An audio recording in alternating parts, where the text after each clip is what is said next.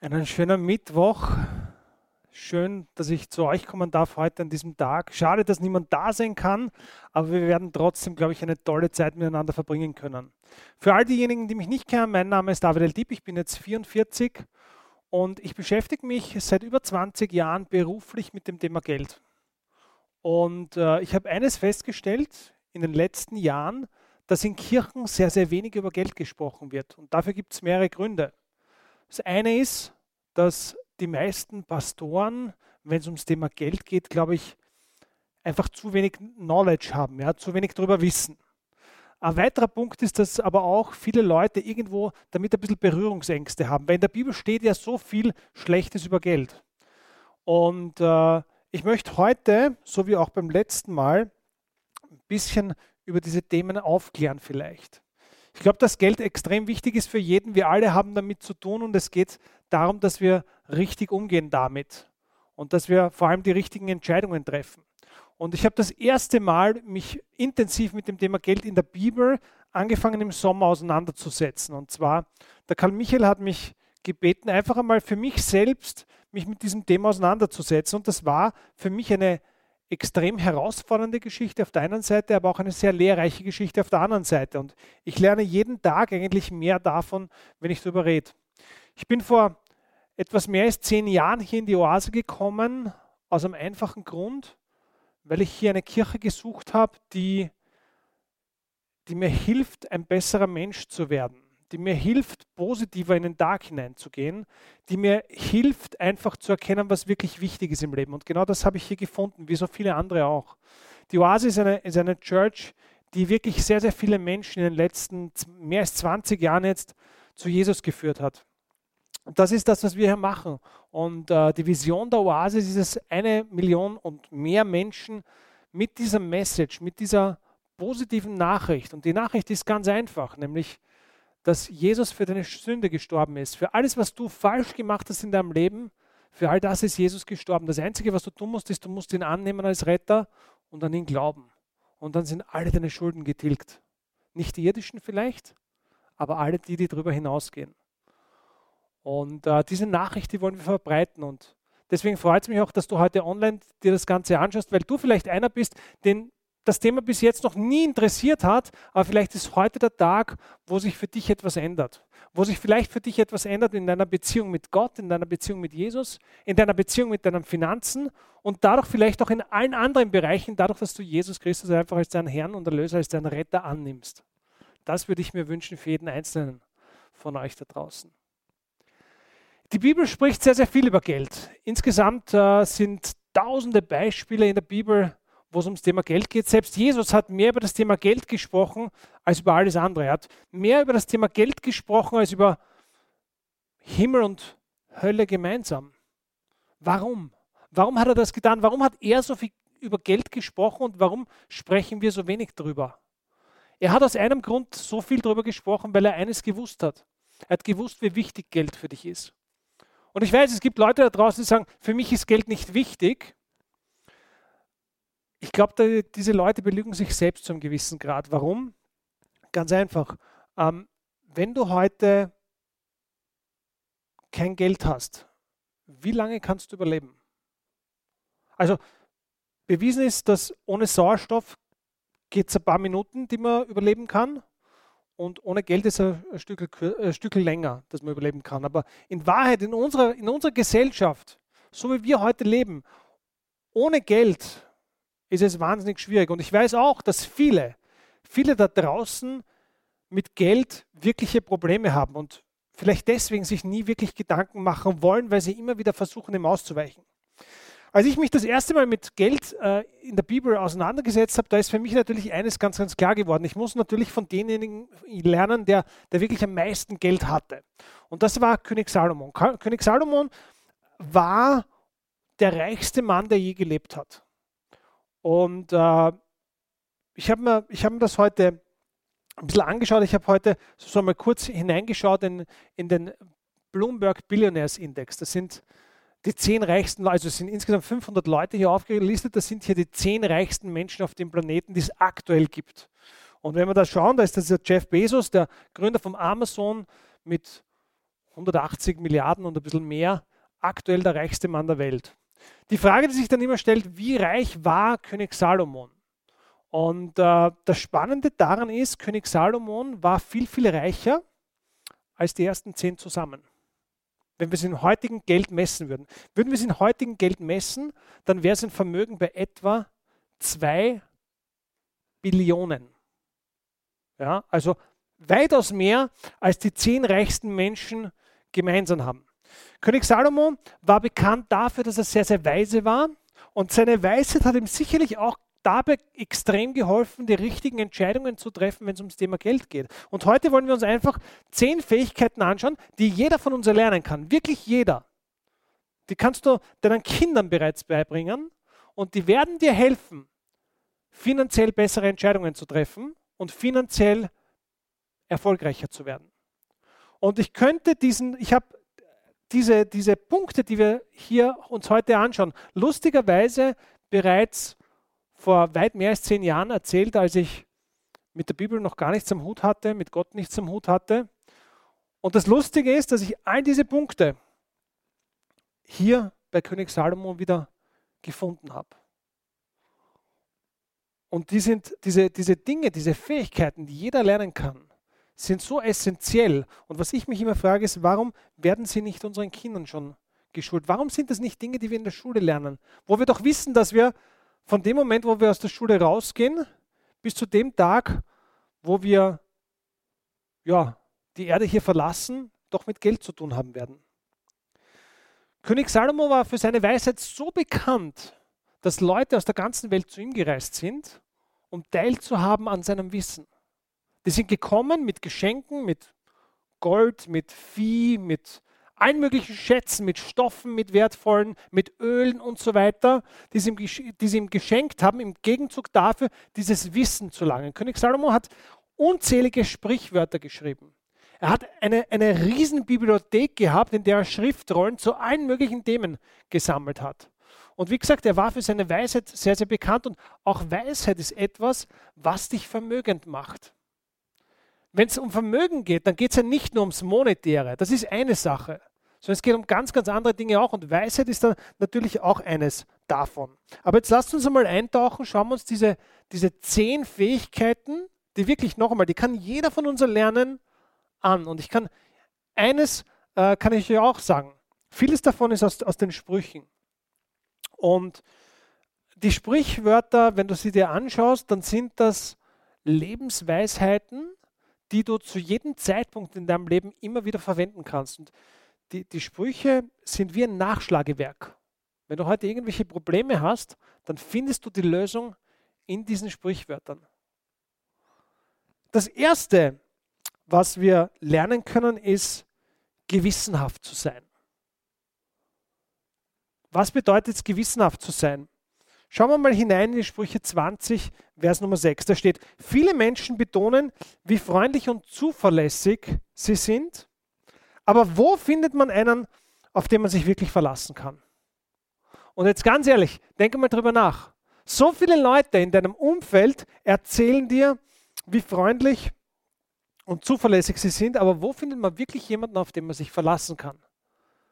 Ich weiß, wir haben alle hunderte oder vielleicht tausende Freunde auf Facebook. Aber wie viele sind wirklich da, wenn du ein Problem hast, die du um drei Uhr in der Früh anrufen kannst und die da sind? Und die, die, die viel wichtigere Frage ist, bist du einer von diesen Menschen? Bist du einer von diesen, die man um drei Uhr in der Früh anrufen kann und die bereitstehen? In Sprüche 3 sagt er uns, an Güte und Treue soll es dir niemals fehlen. Trage sie wie eine Kette um deinen Hals. Ja, schreibe sie dir tief in dein Herz. Güte und Treue, auch das ist etwas, woran man Zuverlässigkeit erkennt. Ein weiterer Vers, wenn ein König gütig und zuverlässig ist, dann steht sein Thron fest und sicher. Und das betrifft jeden von uns. Wenn wir gütig und zuverlässig sind, dann steht unser, unser Reich, unser Leben, unser Thron fest und sicher. Und die Frage ist, Wodurch können wir erkennen, was Zuverlässigkeit ist? Gerade in der Geschäftswelt zum Beispiel ist Zuverlässigkeit extrem wichtig. Wenn du langfristig erfolgreich werden möchtest in einem Business, dann musst du zuverlässig sein. Es gibt so viele Leute da draußen, die sind unzuverlässig. Die sehen die Arbeit nicht, die wissen nicht, was zu tun ist und so weiter und so fort. Wie gewissenhaft bist du mit dem, was du tust? Wie gewissenhaft bist du mit den Fähigkeiten, die du hast? Wie gewissenhaft bist du mit deinem Geld? Hast du überhaupt eine Ahnung, wie es um deine Finanzen steht? Und ich weiß, manche sitzen jetzt äh, vor dem Gerät und denken sich, ja, leider. Ja. Aber die Frage ist, warum ist es ja leider? Eigentlich soll es doch anders sein. Eigentlich soll es doch so sein, dass du, dass du mit deinen Finanzen locker leicht umgehen kannst, dass du genug Überfluss hast. Also der erste Punkt ist Zuverlässigkeit. Wir müssen lernen, zuverlässig zu sein. Und nochmal, das fängt mit Kleinigkeiten an. Du machst dir mit jemandem einen Termin aus und dann ist es ganz klar, dass du pünktlich bist. Das ist Zuverlässigkeit. Die Leute, der muss bewusst sein, wenn sie mit dir zu tun haben, dann können sie sich auf dich verlassen. Du machst, was du sagst, du stehst zu dem, was du sagst gerade in der Geschäftswelt extrem wichtig. Du findest heutzutage immer weniger Leute, die wirklich zu dem stehen, was sie sagen. Aber das ist so, so wichtig, dass du deine Zusagen einhältst. Ich probiere immer, so gut ich kann, Dinge, die ich jemand anderem zusage, einzuhalten. Es geht nicht immer. Manchmal gibt es Situationen, die kann ich nicht beeinflussen. Aber dann sage ich, wenn diese Situation auftritt und ich etwas, was in der Zukunft liegt, nicht einhalten kann, dann sage ich sofort Bescheid. Und das ist das, um was es geht. Arbeite an deiner Zuverlässigkeit. Wenn, wenn du etwas zu tun hast, dann mach's sofort. Verschieb's nicht auf morgen. Das ist was, damit kämpfe ich auch jeden Tag. Ich bin jemand, der hat auch Aufschieberitis. Ich habe gestern habe ich mit dem Eugen telefoniert und habe gesagt zum Mittag, Eugen, ich habe ich hab für morgen alles vorbereitet. Im Groben. Das habe ich noch nie vorher gehabt. Ich weiß immer zur letzten Minute schieb solche Dinge. Ja? Aber sei zuverlässig bei dem, was du tust. Nicht alles, von dem ich jetzt erzähle, ist etwas, wo ich perfekt bin, ja? Ganz und gar nicht. Es sind auch Dinge, wo ich Probleme habe. Warum? Weil das ist menschlich. Der zweite Punkt ist, definiere eine Vision. Eine Vision für dein Leben. Und das, der Grund, warum ich das so sehr betone, ist, weil die, die meisten Menschen da draußen vollkommen blind herumirren und nicht wissen, was sie wollen. Das Problem ist aber, wenn du nicht weißt, was du willst, dann wird jemand anderer für dich herausfinden, was er von dir haben kann.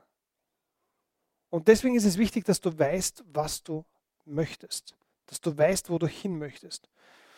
Und eines ist mir bewusst geworden. Gott hat extrem viel mit jedem Einzelnen von uns vor. Egal wie groß oder wie klein du bist im Moment. Gott hat unglaublich Großes mit dir vor. Überleg nur, wenn du hernimmst David, der war ein Schafhüter, richtig? Schafhüter ist jetzt, ist jetzt nicht der Mega-Beruf, mit dem man keine Ahnung, wie erfolgreich wird, Reichtümer anhäuft und so weiter und so fort. Und trotzdem hat er ihn zu einem extrem erfolgreichen König gemacht. Das heißt, egal wo du stehst, im Moment, Gott hat Großes mit dir vor. Die Frage ist, lässt du es zu? Lässt du Gott in deinem Leben wirklich arbeiten?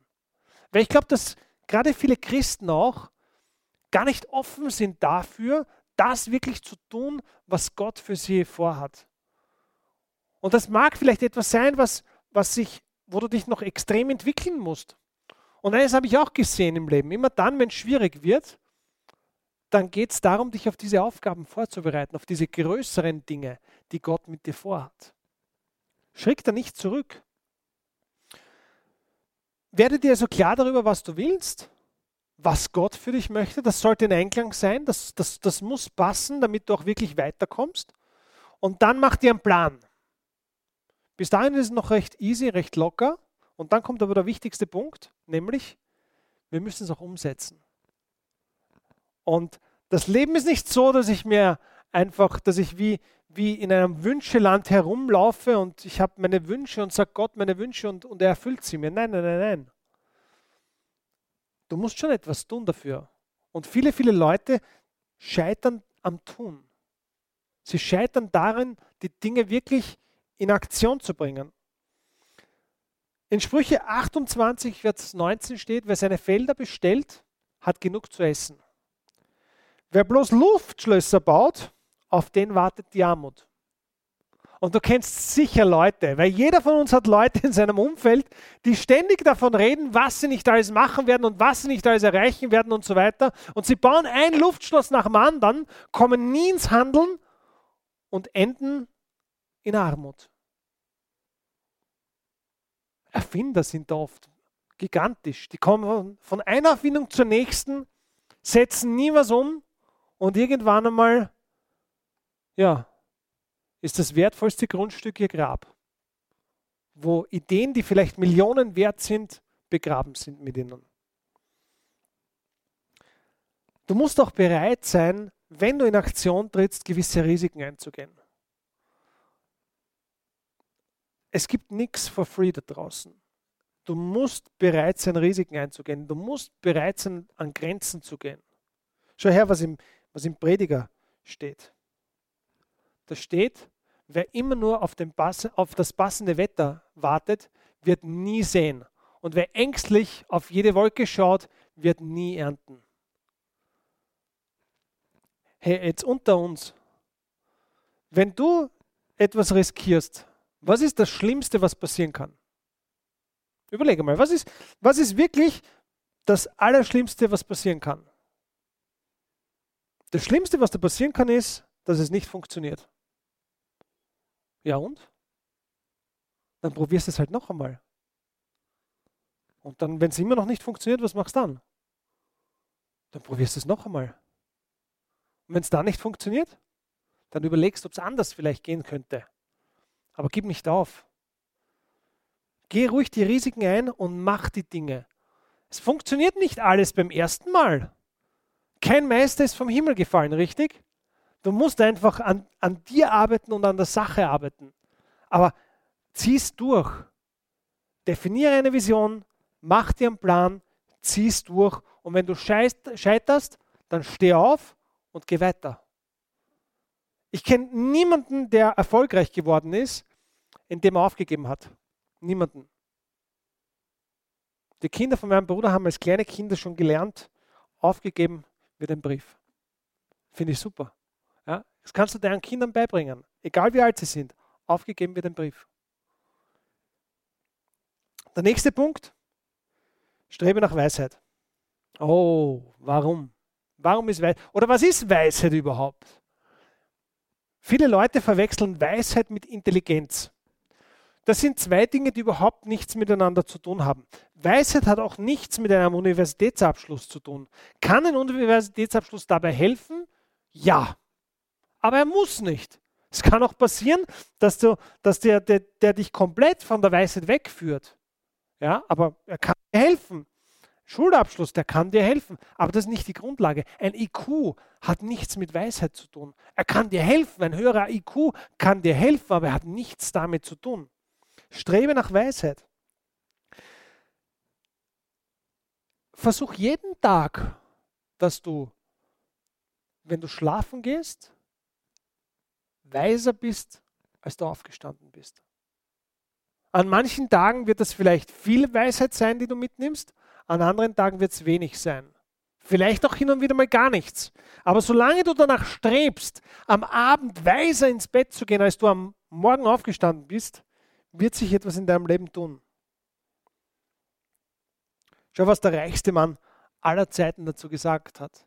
Weisheit und Urteilsvermögen zu erlangen, ist viel kostbarer als Silber und Gold. Schau unter uns. Silber und Gold, das kann dir heute jeder wegnehmen. Ja. Wir, wir steuern gerade auf, vielleicht auf sehr, sehr schwierige Zeiten wirtschaftlich zu. Ich, ich weiß es nicht. Silber und Gold kann dir jeder wegnehmen. Dein Geld kann dir weggenommen werden. Deine Immobilie kann dir weggenommen werden. Aber was dir nicht weggenommen werden kann, was dir niemand wegnehmen kann, ist Weisheit und Urteilsvermögen. Und wenn du es mit Weisheit geschafft hast, deine Erfolge zu, zu, zu bringen, und man nimmt dir alles weg, weißt du was? Dann schaffst du es wieder. dann schaffst du es wieder. Hey, das heißt doch nur, dass du auf die Schnauze gefallen bist. Und? Aufstehen und nochmal. Ich habe das immer wieder in den letzten Jahren gesagt. Wenn ich morgen, wenn morgen alles weg ist, ich, ich will es nicht, ja? aber wenn morgen alles weg ist und ich muss von null anfangen, ja, dann Hemdärmeln hoch und dann fange ich halt wieder an. Bin ja noch jung. Mit 80 wäre es dann vielleicht ein bisschen problematisch, aber jetzt geht es noch. Jetzt habe ich noch zwei, drei Jahre bis dahin. Ja, und deswegen, wenn morgen alles weg ist, dann fange ich nochmal an und ich weiß, ich schaffe es wieder. Warum? Ich habe es einmal geschafft. Ich habe es sogar zweimal geschafft, weil ich habe das schon einmal erlebt, dass alles weg war. Ja, dann schaffe ich es ein drittes Mal auch. Und wenn es sein muss, ein viertes Mal auch. Nochmal, ich will nicht. Aber wenn es nicht anders geht, dann fange ich morgen wieder an. Worte der Weisheit und der Erkenntnis sind viel kostbarer als Gold und Juwelen. Auch wieder Sprüche 20.15 Uhr. Ja. Worte der Weisheit und der Erkenntnis sind viel kostbarer als Gold und Juwelen. Ich glaube, es gibt nichts, was, was so viel dir bringen kann, als in deiner Weisheit zu wachsen. Nichts auf dieser Welt. Nichts kann dir so viel geben, so viel, so viel Profit geben, so viel Ertrag geben wie Weisheit. Weisheit gebündelt mit all den anderen Dingen, die wir heute besprechen, sind ein Garant für Erfolg. Warum? Weil es genug Beispiele dafür gibt. Du kannst mir eines glauben, die zehn Leute, die da vorher auf dieser Liste waren, auf den, auf den, auf den Bloombergs Billionaires Index. Egal, ob sie an Gott glauben oder nicht. Und ich kann dir eines garantieren. Wahrscheinlich glaubt keiner von denen wirklich an Gott. Wahrscheinlich, bis heute. Ich hoffe, dass sie irgendwann einmal diesen Glauben finden, aber wahrscheinlich glauben sie nicht an Gott. Und trotzdem sind sie dort. Warum? Weil diese Gesetze, diese diese Gesetzmäßigkeiten für jeden funktionieren. Nehmen wir an, du hast zwei Bauern. Ein Bauern, der glaubt an Jesus und sein Nachbar, der ist auch Bauer, der glaubt nicht an Jesus. Und die haben die gleichen Voraussetzungen. Sie haben die gleichen Felder, sie haben die gleichen Samenkörner, sie haben das gleiche Wetter. Sie arbeiten beide fleißig. Werden sie einen ähnlichen Erfolg haben? Ja, das hat nichts mit dem Glauben zu tun. Diese Dinge haben in Wahrheit nichts mit Glauben zu tun. Aber ich sage dir eins, wenn du das in einer mit einer aktiven Beziehung mit Jesus hast, dann macht es mehr Spaß. Das kann ich dir sagen, dann macht es mehr Spaß. Fünfter Punkt, knüpfe Seilschaften. Was sind Seilschaften? Seilschaften sind Beziehungen, die einander befruchten. Das kann im Business sein, das kann aber auch im Privaten sein. Ich habe äh, Beziehungen im Business, das sind Seilschaften, da ist man füreinander da. Ich habe genauso solche Beziehungen im Privaten. Manchmal überschneidet sich das auch. Manchmal, es sind schon Business-Seilschaften zu privaten Seilschaften geworden. Seilschaften sind für mich Beziehungen mit Leuten, von denen ich viel lernen kann, die vielleicht auch von mir was lernen können, wo man wirklich voneinander profitiert.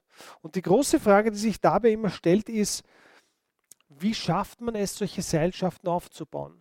also eine Seilschaft, was ist mit Seilschaft gemeint? Nehmen wir mal das Beispiel hier in der Seefahrt. In der Seefahrt ist ein Seil etwas extrem Wichtiges.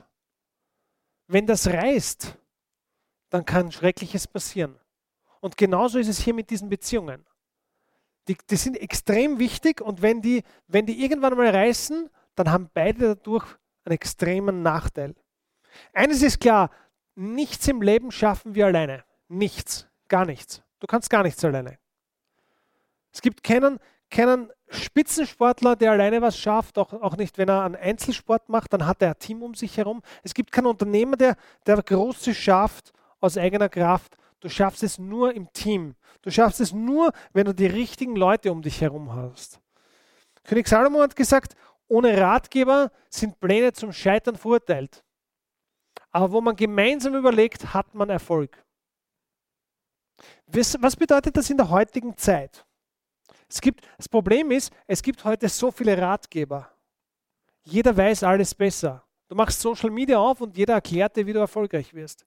Jeder erklärt dir, wie du dein Business nach vorne bringst. Jeder erklärt dir, wie du reich wirst. Das Problem ist, würde ich auf jeden auf YouTube hören, der mir erzählt, wie ich mit meinem Geld umgehen sollte, dann wäre ich wahrscheinlich pleite innerhalb von kürzester Zeit. Aber es gibt trotzdem einige Leute, auf die sollte man hören. Die haben einfach die richtigen Erfahrungen, die haben die Weisheit, die ich vielleicht noch nicht habe und so weiter und so fort. Wichtig ist es dabei abzuwägen, wer sind die Leute, auf die ich höre. Woher kommen die? Welche Erfahrungen haben die gemacht? Das heißt, man muss ein bisschen hinter die Kulissen schauen und nicht nur auf das Acht geben, was man von, von, von vorne, wie soll ich sagen, äh, was man ja vor der Manege sieht, sondern auch da auf das, was dahinter stattfindet. Ja? Ich kann mich erinnern, ich habe ähm, für eine Firma gearbeitet vor, vor, vor vielen, vielen Jahren. Da haben wir ähm, Währungen, Währungshandel betrieben. Und bei, den, bei der Auswahl der Händler wurde sehr, sehr viel Wert gelegt, wie schaut deren privates Umfeld aus. Warum? Ganz einfach, weil ich daran erkennen kann, welche Risikobereitschaft haben die. Jemand, der zum Beispiel verheiratet ist und Kinder hat, hat im Leben eine andere Risikobereitschaft als jemand, der Single ist und jede Nacht in einem anderen Bett landet. Ja? Und deswegen ist es wichtig, dass man hier einfach auch hinter die Kulissen schaut. Auf, auf wen höre ich? Nur weil der schön redet, das bedeutet überhaupt nichts. Was, was passiert hinter den Kulissen? Das ist wichtig. In Sprüche 20, Vers 18 sagt er, Pläne sind erst durch Beratung erfolgreich. Darum zieh niemals auf eigene Faust in einen Kampf. Hör dir verschiedene Meinungen an. Nicht alle Meinungen, sondern Meinungen von Leuten, die wirklich was zu sagen haben. Dann wege ab und dann trifft eine Entscheidung. Okay? Ohne eine gute Regierung geht jedes Volk zugrunde. Das ist einer meiner Lieblingsverse. Wo aber viele Ratgeber sind, da gibt es Sicherheit. Jetzt denkt sich vielleicht der eine oder andere, okay, jetzt verstehe ich, was in meinem Land abgeht. hey, wir leben momentan in einem Ausnahmezustand und es ist sehr, sehr schwierig. Aber ich glaube, dass die Regierungen doch gute Berater haben und ich, ich, ich gehe davon aus, dass wir in einigen Monaten wieder auf einem viel, viel besseren Weg sein werden. Ein Dummkopf weiß immer alles besser, ein Kluger nimmt auch Ratschläge an. Kennst du solche Leute, die immer alles besser wissen? Oh Gott, einer steht gerade vor dir, ich, hey, ich habe immer alles besser gewusst. Alles. Ich habe ich hab, ich hab einfach alles gewusst. Alles. Warum? Weil ich einfach weise war. Ja? Bis ich irgendwann einmal draufgekommen bin, dass ich eigentlich gar nichts weiß. Wirklich nichts. Und das war, der, das war ein ganz ein wichtiger Schritt. Ich habe auch immer früh gedacht, dass ich extrem wichtig bin. Ich habe gedacht, die Welt dreht sich nicht mehr, wenn ich nicht da bin. Ja? Dann muss ich irgendwann einmal feststellen, dass es eigentlich, dass sich keiner für mich interessiert. Und auch das war wichtig. Und das ist auch gut so. Ich bin nicht wichtig. Manchmal bin ich wichtig, aber meistens eigentlich gar nicht so. Nimm Ratschläge von klugen Menschen an, von Leuten, die schon dort sind, wo du hin möchtest. Okay? Nimm nicht von dem, nimm, nimm Geldtipps nicht vom, vom Sparkassen, Angestellten, der 1500 Euro im Monat verdient, an? Was will dir der über Geld erzählen? Das wird sehr, sehr schwierig. Ich weiß, es ist schwer, den persönlichen Rat von Millionären zu bekommen, aber trotzdem funktioniert das. Ja. Nächster Punkt ist Diversifikation. Was ist das schon wieder für ein Fremdwort? Da tut es sich selbst schwer. Ganz einfach. Prediger 11. Verteile deinen Besitz auf möglichst viele Stellen. Denn du weißt nicht, ob ein großes Unglück über das Land kommt und alles zerstört. Jeder Investment-Profi weiß, dass man nicht alle Eier in einen Korb legt. Diversifikation. Jeder Unternehmer weiß, dass er sich breit aufstellen muss, wie man so schön sagt. Auch das musst du in deinem Leben. Wenn wir kurz König Salomo noch mal als Beispiel nehmen. König Salomo hat sehr viel Handel betrieben, internationalen Handel. Ja. Man würde heute Import-Export dazu sagen. Und äh, was er wahrscheinlich gemacht hat, ist, dass wenn er beispielsweise große Mengen von Weizen vielleicht wohin verkauft hat, dann hat er nicht nur ein Schiff losgeschickt mit dem Weizen, sondern hat diesen Weizen auf mehrere Schiffe aufgeteilt, weil wenn eines untergeht, dann ist nicht alles weg. Ja, und das ist damit gemeint. Der nächste Punkt, einer meiner wichtigsten Punkte überhaupt, der sechste Punkt, auch wenn er steht fünftens, es ist der sechste, reduziere deine Schulden.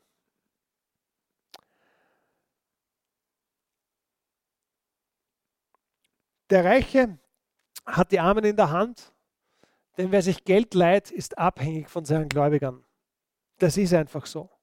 Egal, ob du einen Kredit für ein Haus aufnimmst, egal, ob du ein, eine, keine Ahnung, ein Auto finanzierst oder sonstige Konsumschulden machst, du bist immer in der Hand deiner Gläubiger. Du kannst nicht mehr frei entscheiden. Ich habe im Laufe der letzten Jahre, ich weiß nicht, wie viele Leute kennengelernt, unzählige Leute, die mit ihrem Job unzufrieden waren, die den aber nicht kündigen konnten, weil sie das Einkommen brauchten, um die Raten bei der Bank zu bezahlen.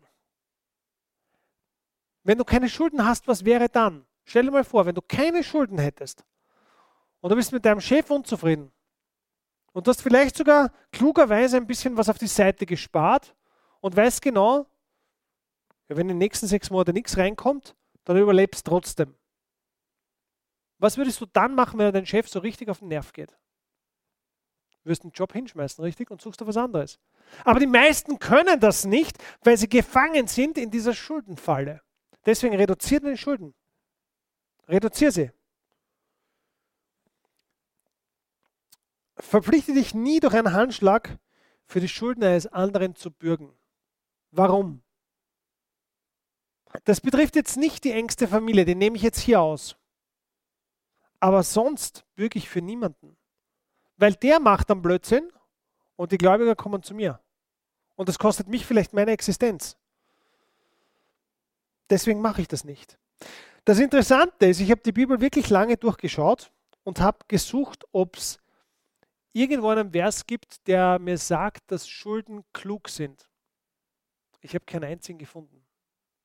Das, es gibt keinen einzigen Vers in der Bibel, der das sagt, Schulden sind klug. Im Gegenteil. Es gibt zig Verse, ich könnte das jetzt fortsetzen, ich könnte da sicher jetzt noch 30, 40 Verse zu dem Thema finden.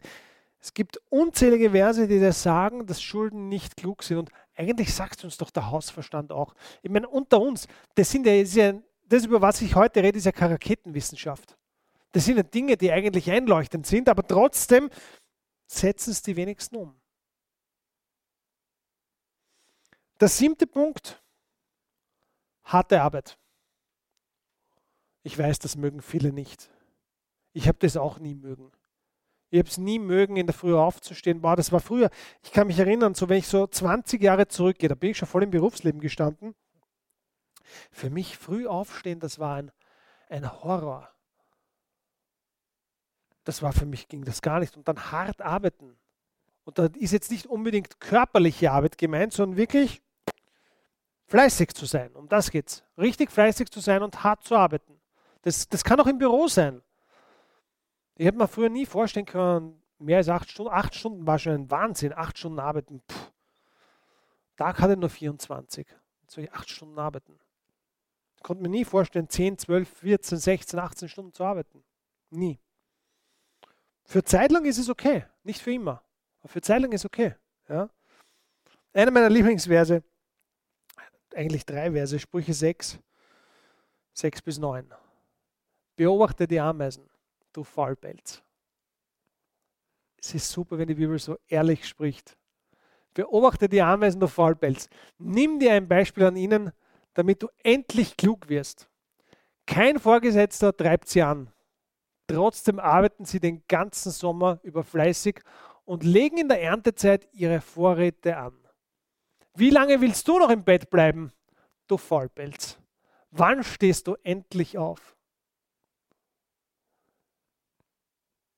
Jetzt denke mal selber kurz über dich nach. Bist du jemand, wo der Vorgesetzte immer sagen muss, was gerade zu tun ist? Das Gute ist, du bist jetzt da in deinen eigenen vier Wänden oder im Auto oder wo auch immer. Ja, du kannst ganz einfach weiter tun, ich sehe dich eh nicht. Ja. Aber jetzt mal ehrlich, bist du jemand, der, dem man immer wieder sagen muss, hey, mach das, mach das, mach das, mach das. Ich bin's, manchmal bin ich das. Ganz ehrlich.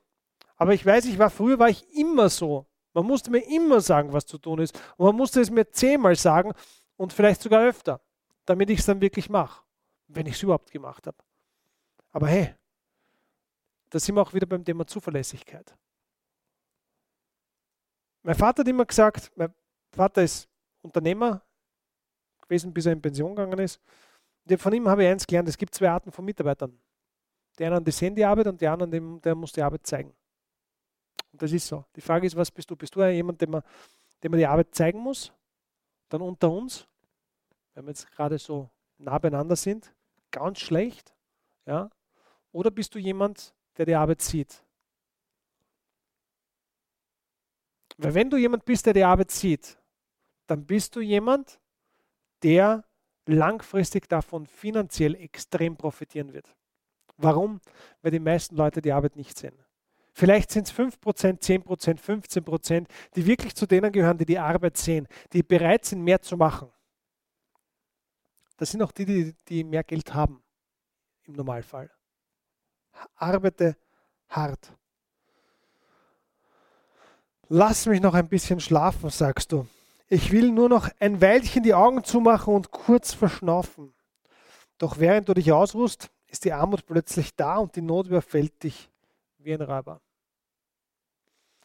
Das Lustige ist, dass Armut meistens nicht von heute auf morgen kommt.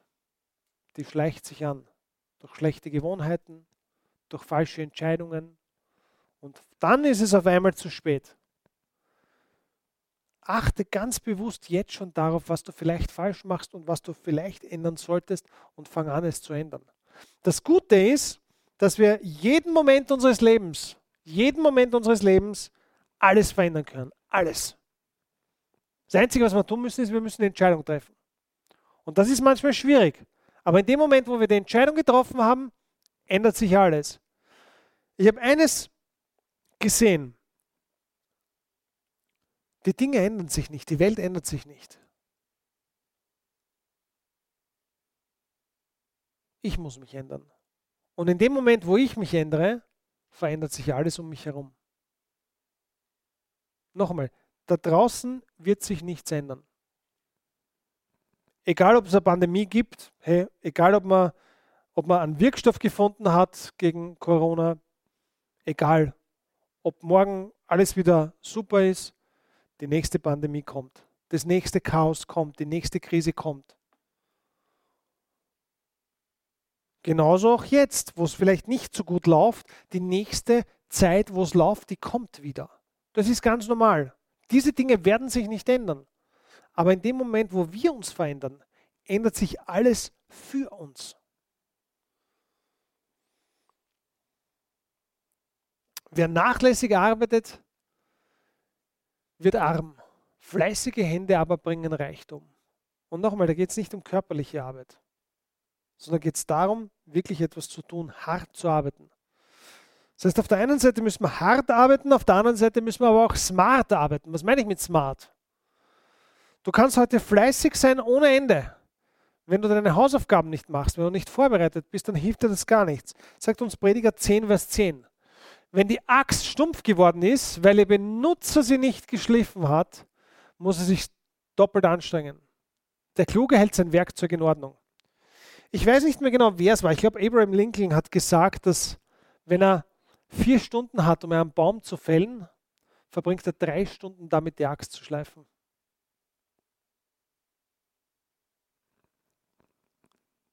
Smart arbeiten. Das heißt nicht am Smartphone arbeiten, vielleicht auch manchmal, ja, aber einfach die Dinge so zu machen, wie sie Effizienz bringen, wie sie Erfolg bringen. Der neunte Punkt. Wir müssen erkennen, alles hat seine Zeit. Alles. Es gibt Zeiten, da müssen wir hart arbeiten, da müssen wir smart arbeiten und es gibt Zeiten, da können wir uns ausruhen. Wir dürfen das nur nicht verwechseln. Was sagt die Bibel dazu? Jedes Ereignis auf der Welt hat seine Zeit. Geboren werden und sterben, pflanzen und ausreißen, töten und heilen, niederreißen und aufbauen, weinen und lachen, klagen und tanzen. Steine werfen und Steine sammeln, umarmen und loslassen, suchen und finden, aufbewahren und wegwerfen, zerreißen und zusammennähen, schweigen und reden, lieben und hassen, Krieg und Frieden. Alles hat seine Zeit. Es gibt Zeiten, wo man hart arbeiten muss. Es gibt Zeiten, wo man sich ausruhen kann. Das Problem, das sehr, sehr oft ist, ist, dass die Leute nicht wissen, wann ist die Zeit, um hart zu arbeiten und wann ist die Zeit, um sich auszuruhen. Ich habe eins gelernt vor über 20 Jahren. Du musst dann hart arbeiten und dann dahinter sein, wenn es gut läuft. Und wenn es schlecht läuft, kannst du dich ausruhen. Und das stimmt. Und die meisten machen es genau umgekehrt. Die meisten glauben, wenn es schlecht läuft, müssen sie alles tun, damit es wieder läuft. Und sie merken nicht, dass ihr ganzes Tun nichts bringt. Wenn da draußen die Situation schlecht ist, dann kannst du hier herinnen machen und tun, was du willst. Es wird nicht funktionieren. Wenn es läuft, dann musst du dahinter sein. Und wenn es nicht läuft, dann kannst du Urlaub machen. Wenn das Geschäft boomt, wenn die Kundenanfragen reinkommen, dann ist das Dümmste, was du machen kannst, dich auszuruhen. Und genau das ist das, was die meisten tun. Die meisten, dann, wenn es läuft, ruhen sie sich aus, weil es läuft ja eh und dann reißt das ab und dann versuchen sie alles, um es wieder ins Laufen zu bekommen. Nochmal, wenn es läuft, dann sei dahinter, dann tu was. Dann machst du deine 16-Stunden-Tage. Und wenn es nicht läuft, dann gehst du auf Urlaub. Dann braucht dich eh keiner. So einfach ist es. Okay? Und der zehnte und letzte Punkt, und das ist auch ein Punkt, wo, du dir, wo ich genau weiß, wenn ich heute die zehn reichsten Leute hernehme, dann ist jeder einer von denen sein Geber. Jeder von diesen reichen Leuten hat seine Stiftung, wo er irgendwas tut, wo er irgendetwas von dem, was, was er bekommen hat, wieder zurückgibt. Auf, auf verschiedenste Art und Weisen. Wenn jemand deine Unterstützung braucht, und du ihm helfen kannst, dann weigere dich nicht. Vertröste ihn nicht auf morgen, wenn du heute helfen kannst. Und jeder von uns kann helfen und jeder von uns kann geben. Egal wie gut oder wie schlecht es dir momentan geht, jeder von uns kann irgendjemandem da draußen helfen und jeder von uns, egal wie viel oder wenig oder wie wenig du hast, du kannst geben. Und das Interessante dabei ist, dass es vollkommen, es ist wirklich egal, wie viel du hast. Wenn du im Kleinen nicht geben kannst, dann wirst du es im Großen nie. Ich sage das nochmal, wenn du im Kleinen nicht geben kannst, wenn du nicht geben kannst, wenn du wenig hast, dann wirst du es auch nicht können, wenn du viel hast. Unter uns, 10 Euro sind leichter zu geben, 10 Euro von 100 Euro sind leichter zu geben als 1000 von 10.000. 1000 Euro von 10.000 sind leichter zu geben als 100.000 von einer Million. Also diese, dieses, dieser Glaube, ja, wenn es mir mal gut geht, dann gebe ich was. Kann ich nur zwei Dinge sagen. Erstens, du wirst es nicht und zweitens, es wird dir wahrscheinlich nie gut gehen. Weil, hey, eins ist klar, du kannst nur dann bekommen, wenn du auch geben kannst. Ein, ein Nicht-Christ hat mir mal gesagt, wenn der liebe Gott will, dass du, dass du im Lotto gewinnst, dann schau da drauf, ob du ein Geber bist. Weil der liebe Gott will viel Gutes tun. Das hat er gesagt zu mir. Der liebe Gott, der Manfred war das, der hat das gesagt, der liebe Gott will viel Gutes tun. Und er sucht sich jemanden, der großzügig ist. Und den lässt er dann im Lotto gewinnen. Es ist viel Weisheit dabei. Ja? Weil der liebe Gott kann selber nicht im Lotto gewinnen, weil der hat keinen Lottoschein. Weißt du? Aber du, du kannst im Lotto gewinnen. Also, was haben wir noch? Manche sind freigebig und werden dabei immer reicher. Andere sind geizig und werden arm dabei.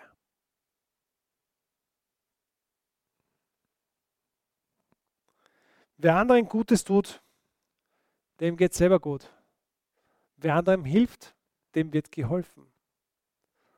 Wir können uns nicht erwarten, dass wir alles nur für uns, mein Schatz, mein Schatz, mein Schatz.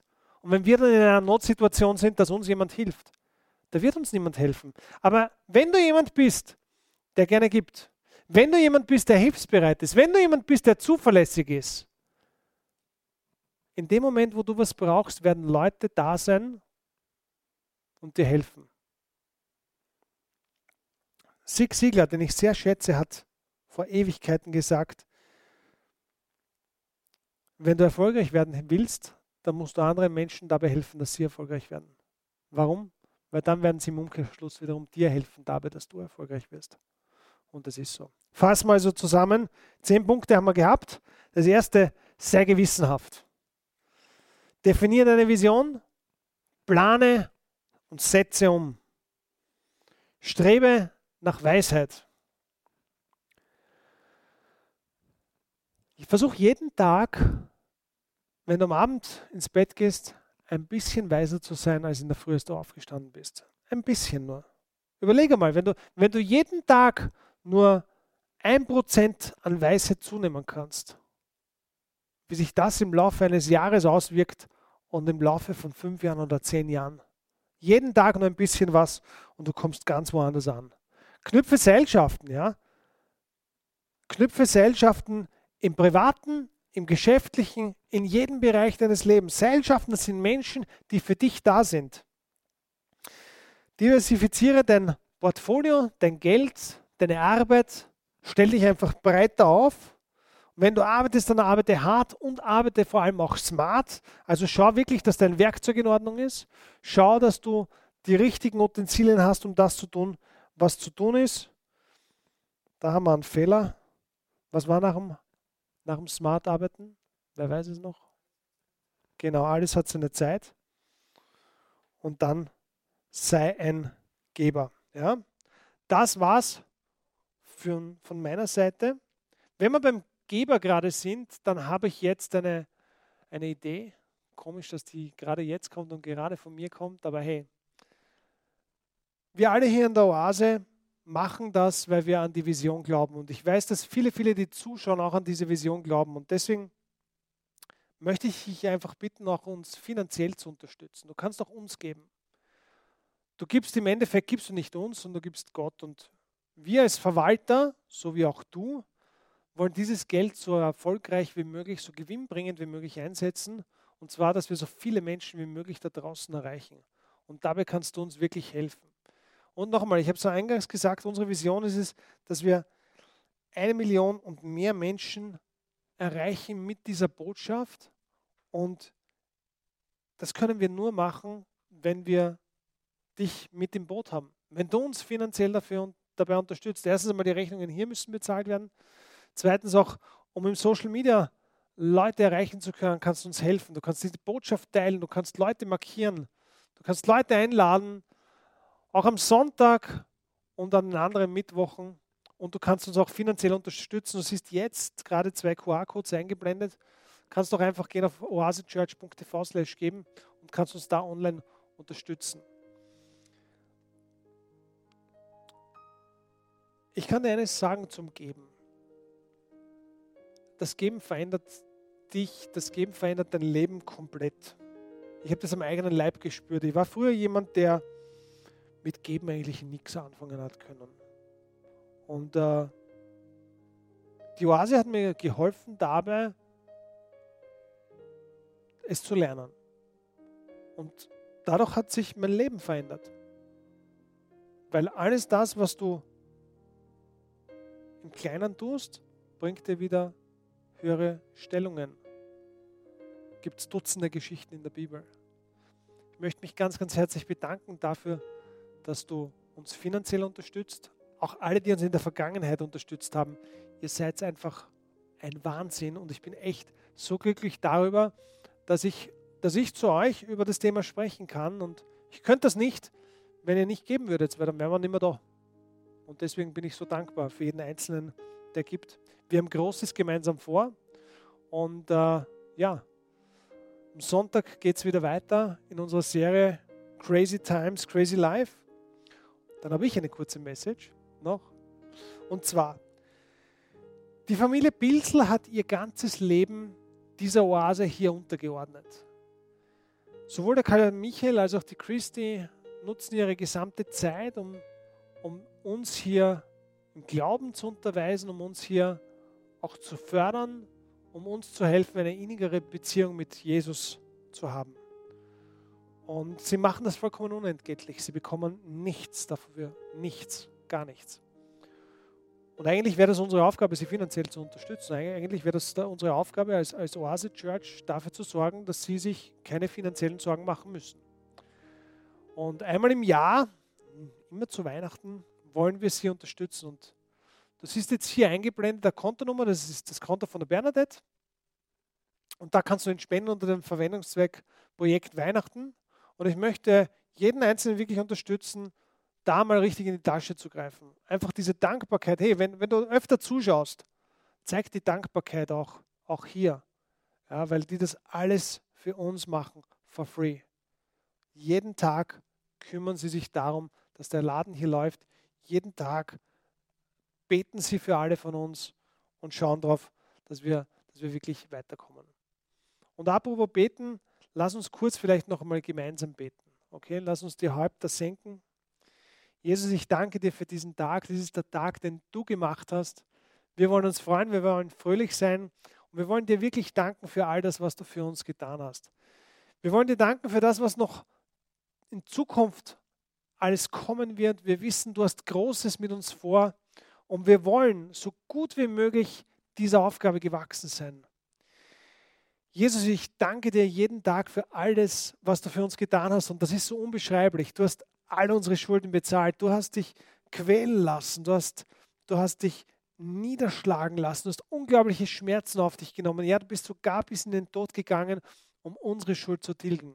Das ist etwas, was niemand anderer für uns machen könnte und du hast es getan. Und dafür möchte ich dir danken, Vater. Ich möchte danken, dass du alles gegeben hast. Du hast deinen Sohn gegeben, damit wir frei sein können.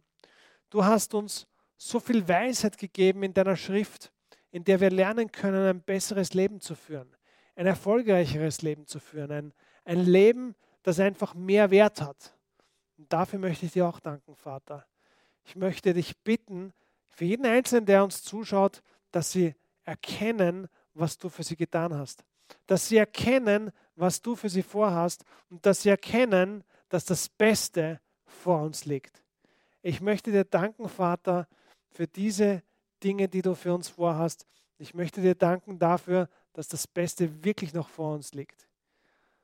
In Jesu Namen und alle, die daran glauben, sagen Amen. Ich wünsche euch noch einen schönen Abend oder morgen oder je nachdem, wann ihr die Botschaft seht. Ich freue mich, wenn wir uns einmal hier in der Oase wieder gemeinsam treffen können. Alles, alles Gute bis dahin und spätestens bis Sonntag.